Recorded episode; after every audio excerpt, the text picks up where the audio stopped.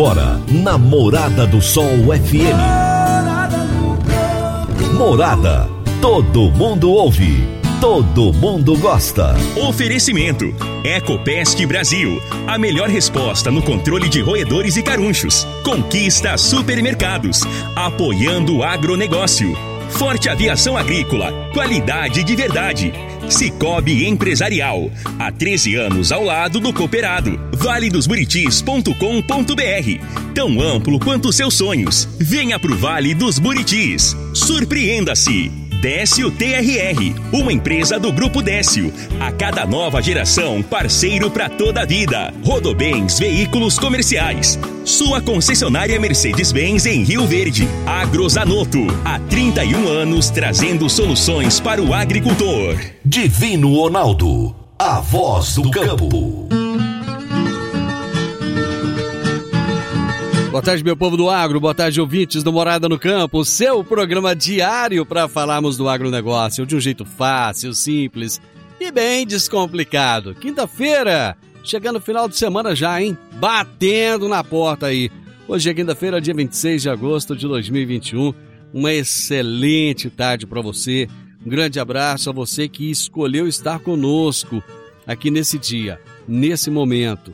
Eu estou no ar com vocês todos os dias, de segunda a sexta-feira, das 12 às 13 horas, trazendo as mais diversas informações do agronegócio. A cada dia eu converso com uma pessoa diferente, uma personalidade diferente do agronegócio. Por isso que os assuntos são tão variados, né? A gente fala com gente do Brasil inteiro aqui. E você vai ver que é do Brasil inteiro mesmo. Hoje mesmo eu vou conversar com uma personalidade do agro que está lá em São Paulo. Mas nós estamos no ar no oferecimento de Ecopest Brasil Forte Aviação Agrícola, Conquista Supermercados, Cicobi Empresarial, Rocha Imóveis, Park Education, Décio TRR, Rodobens Veículos Comerciais e Agrozanoto. A minha entrevistada de hoje, conforme eu disse para vocês, está lá em São Paulo. É a Lígia Pimentel, médica veterinária e economista, fundadora da Agrifato Consultoria, autora do livro Administre o Risco de Preços Pecuários e ela também é colunista da Forbes Brasil. O tema da nossa entrevista será o futuro da pecuária no curto e no médio prazo. Será daqui a pouquinho o nosso bate-papo. Você está ouvindo Namorada do Sol FM. Agrozanoto, há 31 anos no mercado, inovando e ajudando o agricultor com produtos de qualidade, levando em conta a sustentabilidade da sua lavoura com produtos biológicos e nutrição vegetal, preservando a natureza e trazendo lucro ao produtor. O nosso portfólio inclui as marcas Zarcos, Forquímica, Laleman, Satis, Ragro, Agrobiológica, Sempre Sementes de Milho e KWS Sementes de Soja, Milho e Sorgo. Agrozanoto, telefone 3623 4958. Toda quinta-feira, o consultor de mercado Enio Fernandes nos atualiza sobre o mercado agrícola. O que acontece no mercado agrícola, você fica sabendo aqui no Morada no Campo. Morada no Campo. Caríssimos e caríssimas, o mercado de commodities agrícolas sempre foi um dos mercados mais arriscados do mundo. Em verdade, vejo muita gente criticar a comercialização dos produtores rurais. E na maioria das vezes, esses críticos não entendem o tão complexo é a comercialização dessas commodities. Vejam o que está acontecendo no mercado do milho. Os preços do milho estão nas máximas históricas. Nunca tivemos preço tão alto. Isso ocorreu porque tivemos a maior queda de produção da história no caso do milho segunda safra. Para quem entende um pouco de mercado, parece simples a resposta, né? Vamos comercializar agora ou não? A resposta é simples. Se você está no preço mais alto da história, se o preço é recorde, é o momento de venda. Principalmente porque não sabemos por quanto tempo esse preço pode durar. Entretanto, não é tão simples assim. Os preços estão tão altos devido à baixíssima oferta. E o próximo grande volume de milho a chegar no mercado, que é capaz de construir estoque, é o milho colhido em julho de 2022, a segunda safra 2022. Alguns podem pensar no milho verão, milho de primeira safra. Realmente, o volume de milho verão é muito pequeno para construir estoques. Ele é mais uma ponte até a chegada do milho de segunda safra. Novamente, parece ser simples a resposta. Então, vamos segurar o milho e vender mais adiante, pois até julho de 2022 muita coisa pode ocorrer. Pode ocorrer com o clima, com o mercado, com o dólar. Isso afeta o preço do milho e isso pode trazer N oportunidades de alta. Realmente não é tão simples de novo. Bons volumes de importações ou reduções drásticas das exportações, os famosos washouts, podem afetar o estoque, aumentar o estoque, que no fim do dia promoveria queda nas cotações do cereal. Um negociador mais sofisticado tem a resposta pronta, a clássica, venda um pouco e segura um pouco, assim você não erra. Ledo e ledo engano. O produtor rural foi extremamente afetado na produtividade. Sua produção está muito baixa. Por isso os preços estão tão altos. O produtor rural não tem volume de milho para dividir tanto essa venda. E, na verdade, ele teve prejuízo na segunda safra. Ele precisa acertar a comercialização para amenizar esse prejuízo. No fim do dia, esse relato é só para deixar claro como é desafiadora a comercialização de commodities agrícolas. Enio Fernandes, Terra Agronegócios. Obrigado. Grande abraço, Enio. Até a próxima quinta. Você conhece o novo Actros, o caminhão inteligente da Mercedes-Benz, com muito mais inovação para você se superar nas estradas? Possui sistemas de segurança conectado e inteligente para um transporte muito mais seguro. Dono de força e robustez sem igual. É feito sob medida para as estradas brasileiras Novo Actros, uma experiência única. Aproveite e descubra mais na Rodobens Veículos Comerciais. E surpreenda-se! Rua Marcha para o Oeste, 1525, Setor Alvorada. Rodobens Veículos Comerciais, sua concessionária Mercedes-Benz, em Rio Verde. O Pedro Renault, que é economista do Itaú Unibanco, será um dos palestrantes do segundo workshop Digital Gaps que acontece na semana que vem. E ele vai trazer um convite para você. Olá, meu nome é Pedro Renault, eu sou economista do Itaú Unibanco e eu venho te convidar a participar do segundo workshop digital do GAPS que acontece dos dias 31 de agosto a 2 de setembro. Esse evento vai ser bastante interessante, as inscrições podem ser feitas de forma online e gratuita pelo site. Eu vou ser um dos palestrantes, falo no dia 1 sobre economia e mercados, abordando aqui tendências da economia global, é, fatores um pouco mais específicos de Brasil, no geral, coisas interessantes aqui para o mundo agro, como dinâmica de PIB, consumo, taxas de juros e dólar, entre outros. Espero vocês por lá.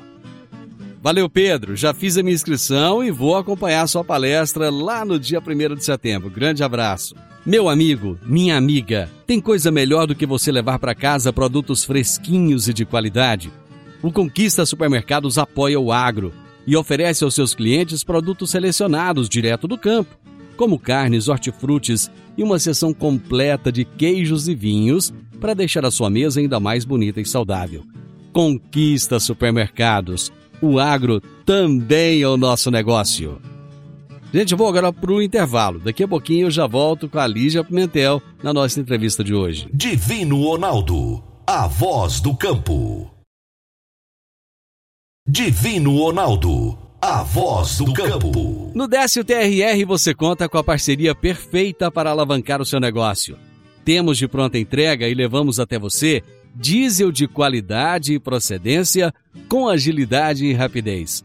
Atendemos fazendas, indústrias, frotas e grupos geradores em toda a região. Conte com a gente, Décio TRR, uma empresa do grupo Décio. A cada nova geração, parceiro para toda a vida. Morada no campo. Entrevista. Entrevista. A minha entrevistada de hoje será Lígia Pimentel, médica veterinária e economista, fundadora da Agrifato Consultoria, autora do livro Administre o Risco de Preços Pecuários. E ela também é colunista da Forbes. E o tema da nossa entrevista será o futuro da pecuária no curto e no médio prazo.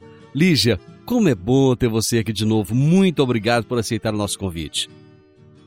Obrigada. Eu que agradeço pelo convite, um prazerzão. Lígia, você está numa correria danada, é tanta coisa que você tem feito. Tem sobrado tempo para você? Olha, menino, pouco. Eu tenho que escolher, né? Quando a gente é, fala com os outros ou toma banho, sabe? Umas coisas assim.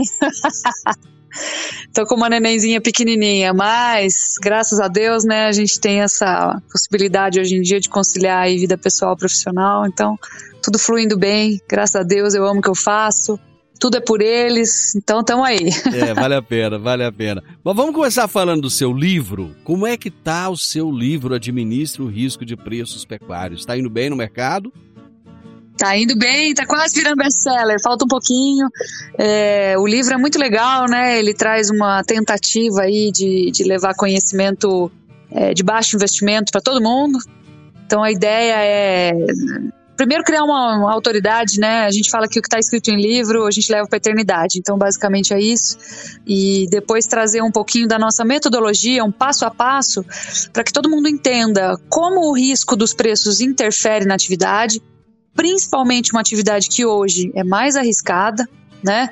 Uh, e o que fazer com esse risco, como gerir ele, como reduzir esse risco de preço, até porque as pessoas têm uma falsa ideia de que dá para eliminar esse risco, não dá, tudo é uma escolha, né? Onde é mais arriscado, onde é menos.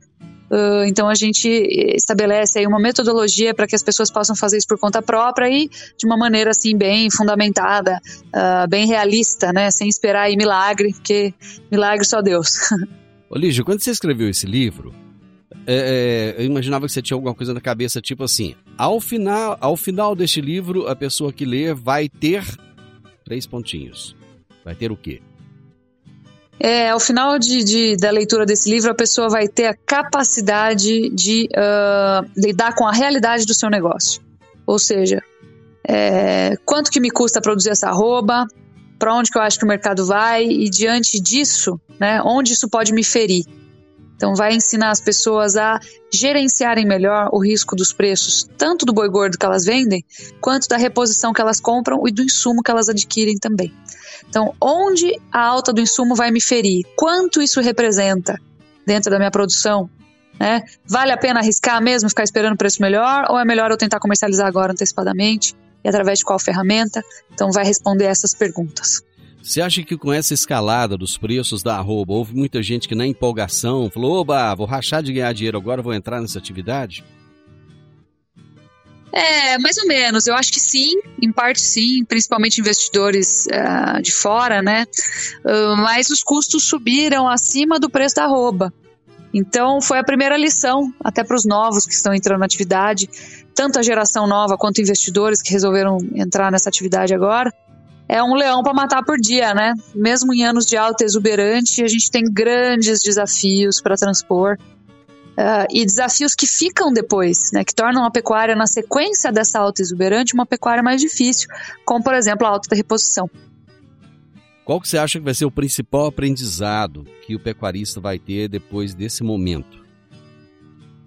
Olha, o principal aprendizado eu acho que é a gente a, a parar de olhar só para o retrovisor, né, e achar que boi nunca cai.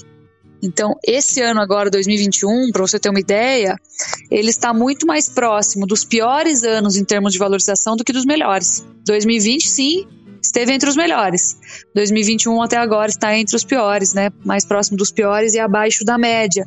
Ou seja, o boi subiu no começo do ano e depois ficou estável, praticamente estável aí ao longo de todos os meses. Agora deu uma leve queda, né? Parecida com o que aconteceu no final de junho também. Então parar de olhar no retrovisor, ninguém aguenta preços em alta eternamente. A inflação já está pesando bastante no Brasil. Nós dependemos muito do consumidor, né? E ele está combalido pela inflação e desemprego. Então, é, ano passado foi um ano que todo mundo falou: ah, tá vendo, travar não é bom. Né? E de fato, ano passado foi muito desfavorável para a trava, para o hedge.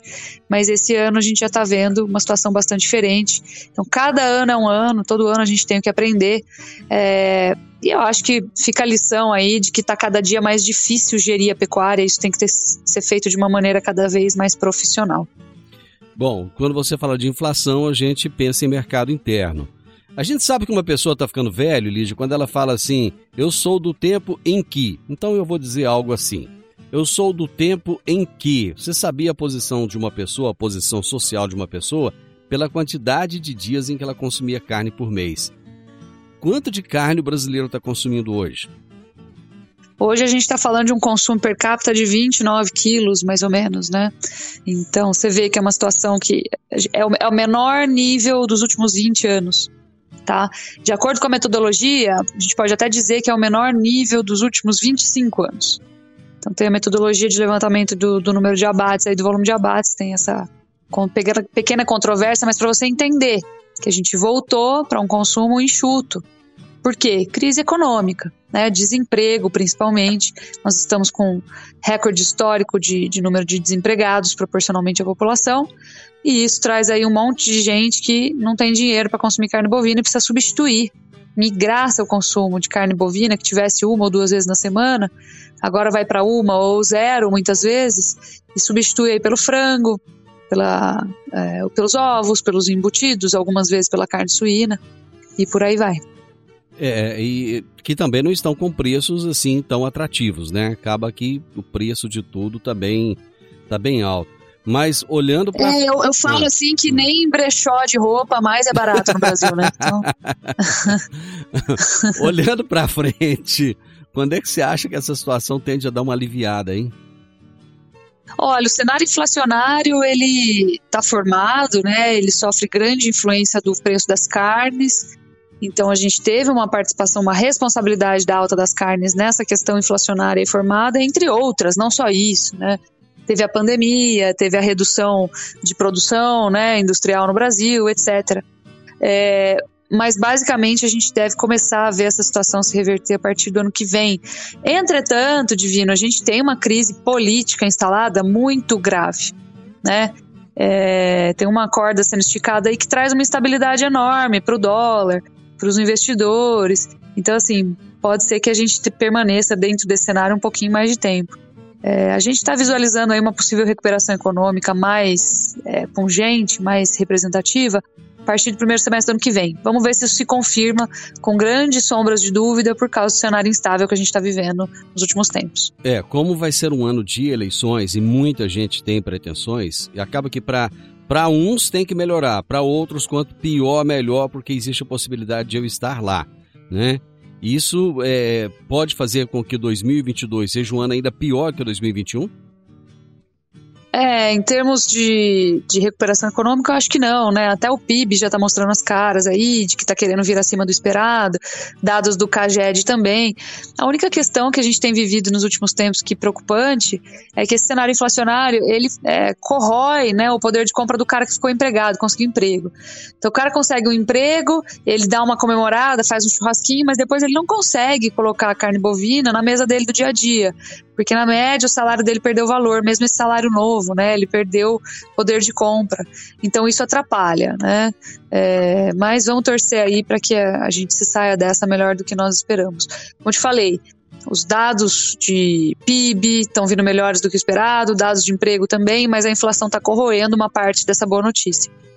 Eu vou fazer o intervalo e nós já voltamos. Divino Ronaldo, a voz do campo.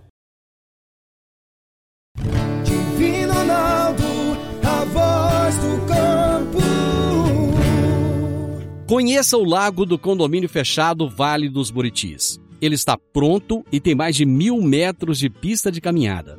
A pista circunda todo o lago e segue em volta das quadras de tênis, quadras poliesportivas e beach tênis. As quadras também estão prontas. Ah, e tem uma coisa: isso tudo com uma bela academia com vista para o lago, ao lado de sua nova casa. E aí você imagina, tudo isso em um lote de 1.200 metros quadrados. Já imaginou? Como será a sua nova casa em um lote desse tamanho, hein? Uma certeza a gente tem: será viver com melhor qualidade de vida ao lado da natureza e de tudo que a sua família merece. Conheça o valedosburitis.com.br. Está pronto, 100% asfaltado. Você pode começar a construir agora, em setembro. Procure o seu consultor de negócios. Condomínio fechado Vale dos Buritis. Compare, você vai se surpreender. Morada no campo. Entrevista. Entrevista. Morada. Eu estou conversando com Lígia Pimentel, médica veterinária, economista. É, é, ela é famosa, gente. Ela sabe muito, faz consultoria, é, é, autora de livro, é colunista da Forbes. Lígia, como é que você começou aí a, a, a, esse trabalho com a Forbes? Me fala um pouquinho disso. Olha, a Forbes começou a cobrir de uma maneira mais próxima aí o agro, o agronegócio, né? Uh, e a Vera é editora lá, conheço ela já há vários anos, e ela falou: Nossa, eu gostaria muito que você viesse falar de pecuária, né? Porque você faz essa conexão bem forte aí entre o mercado financeiro e a pecuária em si, né? A pecuária lá, raiz, pé vermelho, né? Poeirão. Então, vamos, vamos pegar o desafio. Estou te convidando para vir é, conversar com os nossos leitores a respeito disso e iniciar essa cobertura. E eu achei fantástico. Eu acho que o agronegócio, ele cada vez mais tem que ocupar espaços, né? Estar aí, é, contar a nossa versão da história. A gente acho que é muito perseguido, muito mal compreendido. Por sinal, tem um grande amigo, Ale Raff, é, e o Ale esses dias postou uma coisa incrível. Ele foi num pet shop aqui em São Paulo e ele achou um graveto para colocar passarinho, né? Um graveto de eucalipto. E tava custando 100 reais aquele pedacinho de graveto. Falei, ele falou, ele mesmo falou para mim, cara, que grande desconexão entre o campo e a cidade. Né, que os caras pagam 100 reais num gravetinho, pedacinho de eucalipto. Então, impressionante como a gente precisa voltar a se reconectar com as pessoas, né? Ou as pessoas conosco. Uh, então, eu acho que faz parte dessa função aí se comunicar bem. E aí aceitei o desafio. a questão do agronegócio é muito interessante, porque é, cada dia que passa tem aparecido mais profissionais, mais pessoas que conhecem muito do agro, cada um em áreas específicas, como você, por exemplo, no caso da pecuária, que tem tentado levar essa comunicação para a cidade, mas parece assim que ainda existe um fosso muito grande, né, que separa as duas coisas. Não deveria haver, porque um depende do outro o tempo todo, né? Perfeitamente, exatamente. É, não tem cidade sem o campo.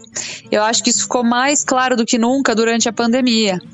Eu estava até, tava até contando para uma plateia, é, semana passada eu dei minha primeira palestra presencial em mais de 18 meses. Então foi assim, uma alegria, né, uma verdadeira alegria poder estar em contato com as pessoas de novo. Você esteve em Goiânia, não foi? Isso, em Goiânia. então, depois dessa loucura aí que a gente tem vivido, né, coisa cinematográfica, parece ficção científica, eu estava contando a história de quando eu é, mandei o livro para a gráfica e precisava receber o livro lá no escritório. E já tinha começado a pandemia, foi na metade de março, dali para frente, quase em abril. E quando eu cheguei ali, nosso escritório fica na Faria Lima, um cruzamento ali da Faria Lima, cheguei lá para receber e me impressionei muito, porque parecia que todo mundo tinha sido abduzido e só tinha sobrado eu. Entendeu? Então parecia um filme, o Mad Max, né? Acabou tudo, não tem ninguém para produzir comida, não tem ninguém para fabricar roupa, o que, que eu vou fazer, né? Raul, então Raul foi essa Seixas, sensação que Raul me deu. Seixas nunca teve tão atual, né? Pois é, pois é, cara parou. genial, né? Exatamente, o dia em que a Terra parou. E aí eu falei, caramba, o que, que vai acontecer aqui? Bom, uma coisa ficou bem clara. Todo mundo para de se de comprar roupa para sair, porque não sai mais, fica em casa, usa pijama, usa roupa mais confortável. É, as pessoas param de comprar cadernos, as pessoas param de se locomover, né, da maneira como se locomoviam antes. Mas ninguém para de se alimentar. Pode até transferir né, é, da carne bovina, por exemplo, para um frango. Isso acontece, mas parar de comer ninguém para. Então aí que eu acho que esse cenário louco, né, inimaginável de ficção científica, acho que ele trouxe um destaque muito grande para o agronegócio, porque ele, pra, ele, praticamente não foi atingido, muito pelo contrário, ele desempenhou muito bem nesse período, né? É, mas realmente falta a comunicação. Eu, eu vi uma, um título de uma matéria esses dias que eu achei interessante, uma pesquisa que foi feita nos Estados Unidos, em que, é, logicamente, que eles jogaram numa proporção, é, cerca de 16 milhões de americanos achariam que o leite é, achocolatado viria das viria das vacas marrons. Sim. pois é, você vê o nível em que chegamos, né, que chegamos. Então isso é preocupante na minha visão, sabe? Isso é muito preocupante na minha visão, porque a chance de as pessoas procurarem o produto errado nas cidades para tentar ser eco-friendly, né, que se fala, amigos do meio ambiente, etc., é muito grande, é muito grave.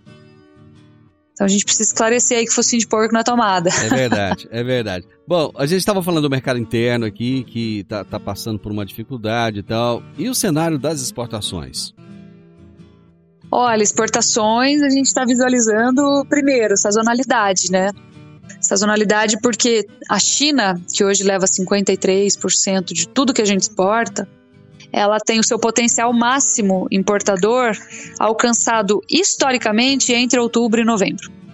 Então nós estamos chegando perto de um momento em que a China costuma importar mais proporcionalmente do que importa ao longo do ano.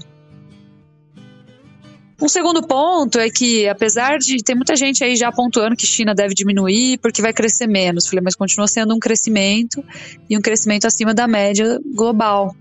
Então, acredito eu que a China crescendo, ela vai continuar tirando gente da linha da pobreza e vai aumentar a capacidade da população de absorver carne bovina, que tem um valor maior agregado. É mais difícil de consumir mesmo. Mas quanto mais gente mais rica, maior o consumo de carne bovina. E é isso que a gente visualiza para a China nos próximos anos. Por sinal, tem uma projeção que diz que até 2024 a China vai ser o país mais rico do mundo, ultrapassando aí o tamanho é, do PIB dos Estados Unidos. Então, olha só que interessante, né? É, isso vem em linha com uma projeção de longo prazo de consumo de carne bovina por parte da China, e isso deve manter firmes as exportações é, num futuro aí bem próximo. É, e também de longo prazo, desculpa aí, pela próxima década ou mais. Bom, mas tem uma outra questão também, que eles, eles adoram carne suína e o plantel deles deve, deve se recuperar a partir de agora já daquela peste suína africana, que dizimou uma boa parte desse plantel, né? Sim. É, na verdade a gente tem duas teses aí. Uma é essa, né? Na primeira tese é que o plantel suíno estivesse, estaria se recuperando. Sob esse, essa alcunha, Uh, muito possivelmente eles começariam a consumir mais farelo de soja. Ah, Lígia, mas eles não vão estabilizar a produção num determinado momento? É, sim e não, porque além de ter que refazer o rebanho, eles vão ter que trocar essa produção de informal, né, que até 2019, 2018 era alimentada com lavagem, tá? E eles vão ter que substituir isso por uma é, produção formal, que vem com alimentos de melhor valor, né? E basicamente produzidos uh, à base de, de, alimentos concentrados, como milho e muito, em parte, aí, o farelo soja. Então isso traz uma demanda por grãos que acaba tornando o grão aqui mais caro também e com, com isso acarreta um custo mais alto para a pecuária aqui domesticamente também, e aí a pecuária tem que acompanhar para não quebrar, né? E uma segunda teoria, uma segunda tese que nós estamos tecendo e que cada dia tem se aquecido mais, mostrado mais sinais de ser verdadeira, que nós precisamos de tempo para concluir e bater o martelo aí que ela é verdadeira ou não, é, seria que o que nós estamos visualizando, na verdade, é um aumento de abates na China, não por recomposição do plantel, mas porque a peste suína africana continua acometendo rebanhos, né, plantéis, e o suinocultor chinês, com medo de perder o seu plantel para a doença, ele, e aí nesse caso ele não aproveita mais nada, né, ele perde o plantel e é prejuízo 100%, ele pega esse animal antes de ser acometido pela peste suína africana e põe na linha de abate forçosamente, mesmo que abaixo do peso, para uh, é o que a gente chama de saída pela porta dos fundos, para pelo menos receber algo por isso. E o que, que isso significa? Que está havendo uma continuação da liquidação do plantel de suínos lá. Né? De um lado, o governo estimulando para tentar recuperar, do outro, ainda está tendo um uh, abate massivo de animais que levaria a uma segunda onda de alta de preços. Uh, na semana passada saiu notícia Uh, do governo daquele país falando que houve uma queda de meio por cento para o contingente de matrizes né, suínas, de leitoas lá. E aí o que que acontece? Qual que é o problema? Que isso vem em linha com essa nossa é, tese, né? Ou seja, se eles estão recuperando o rebanho, como que o volume de matriz está caindo? Né? A gente está falando em número de animais. Então, isso vem em linha com a nossa tese. Vamos ver se ela se confirma, né? Nesse caso, haveria aí mais uma, um buraco né, de oferta uh, de estoques globais de proteína animal, o que reforçaria as exportações de carne bovina brasileira nos próximos anos. Deixei para mais um intervalo, já volto. Divino Ronaldo, a voz do campo. Divino Ronaldo, a voz do campo. Dicas para você aplicar bem o seu dinheiro. O Cicobi Empresarial oferece as modalidades de aplicação em RDC, Recibo de Depósito Cooperativo, LCA, Letra de Crédito do Agronegócio, LCI, Letra de Crédito Imobiliário e também a poupança. Ajude o seu dinheiro a crescer, aplicando no Cicobi Empresarial. Prezados cooperados, agradecemos por mais esse semestre juntos, compartilhando novas experiências.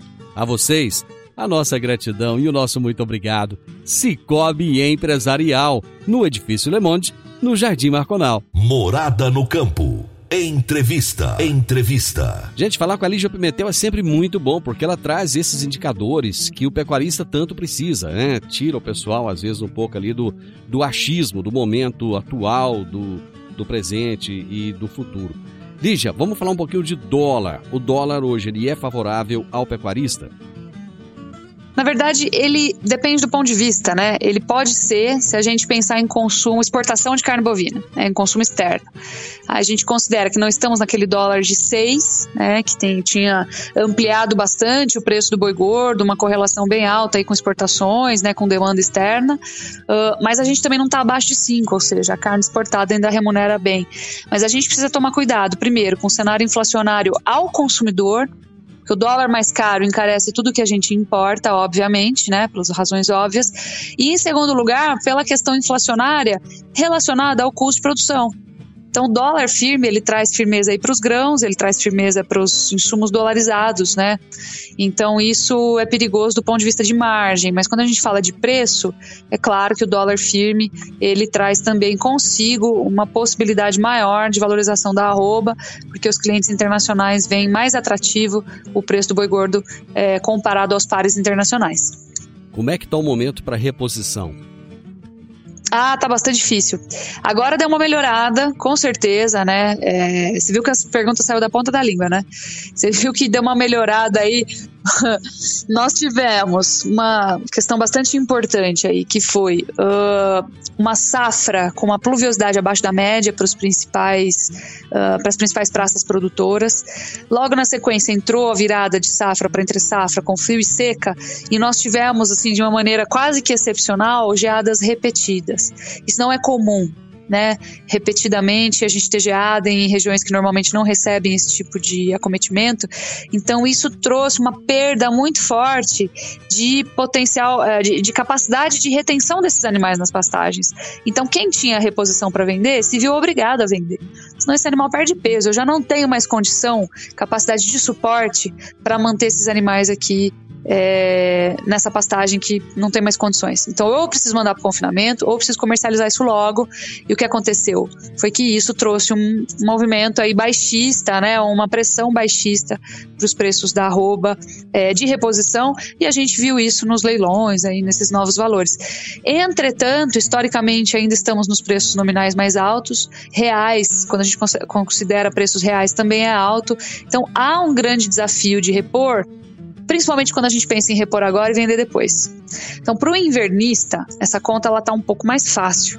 Para o cara que compra aí é, boi magro para engordar em alguns meses, 100, 120 dias, né, 90, 100, 120 dias, hoje o pessoal está usando um prazo mais longo de engorda para aproveitar melhor a carcaça, mas isso, isso é rápido, eu fica mais fácil entender por quanto eu vou vender, até de eu travar, usar ferramentas de trava, né, de gestão de risco de preço ou de hedge, fica mais fácil. Mas quando eu penso em comprar um bezerro para vender ele daqui dois anos, é aí que mora o grande perigo porque nós já temos mais de 30 meses de retenção de fêmeas. Quando eu retenho fêmeas no rebanho, eu aumento a capacidade produtiva de bezerros e lá na frente o preço do boi gordo ca costuma cair, né? É o que a gente chama de ciclo pecuário.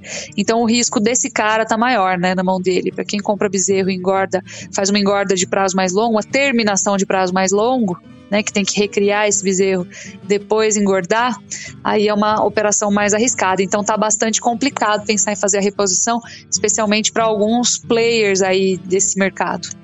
Bom, e como é que você vê essa questão da, da do custo de alimentação? Porque o milho ainda vai demorar um bom tempo para voltar aí para os patamares de, de, de estoques reguladores normais. E as pastagens, por exemplo, aqui na nossa região, eu imagino que deve ficar pelo menos mais 30 a 60 dias aí, praticamente sem chuvas. Ou seja, ainda vai levar um tempo para melhorar. Como é que vai ficar esse custo daqui para frente, hein? É, o custo vai ser o outro grande desafio. Na verdade, é o maior desafio, né? Se o problema fosse, é, se a questão fosse preço, né? Tudo bem. O problema é que não é. O problema é custo, porque o preço subiu bastante. Então nós temos um grande desafio. Hoje, por sinal, a gente até gravou um podcast, sai amanhã, é, em que a gente faz uma reunião. Toda semana a gente faz uma reunião com a equipe aqui. Agora a gente resolveu tornar pública essa reunião, exatamente pela complexidade que o mercado tem apresentado. E a gente falou exatamente isso. Como que vai fazer? O que, que vai acontecer com o milho?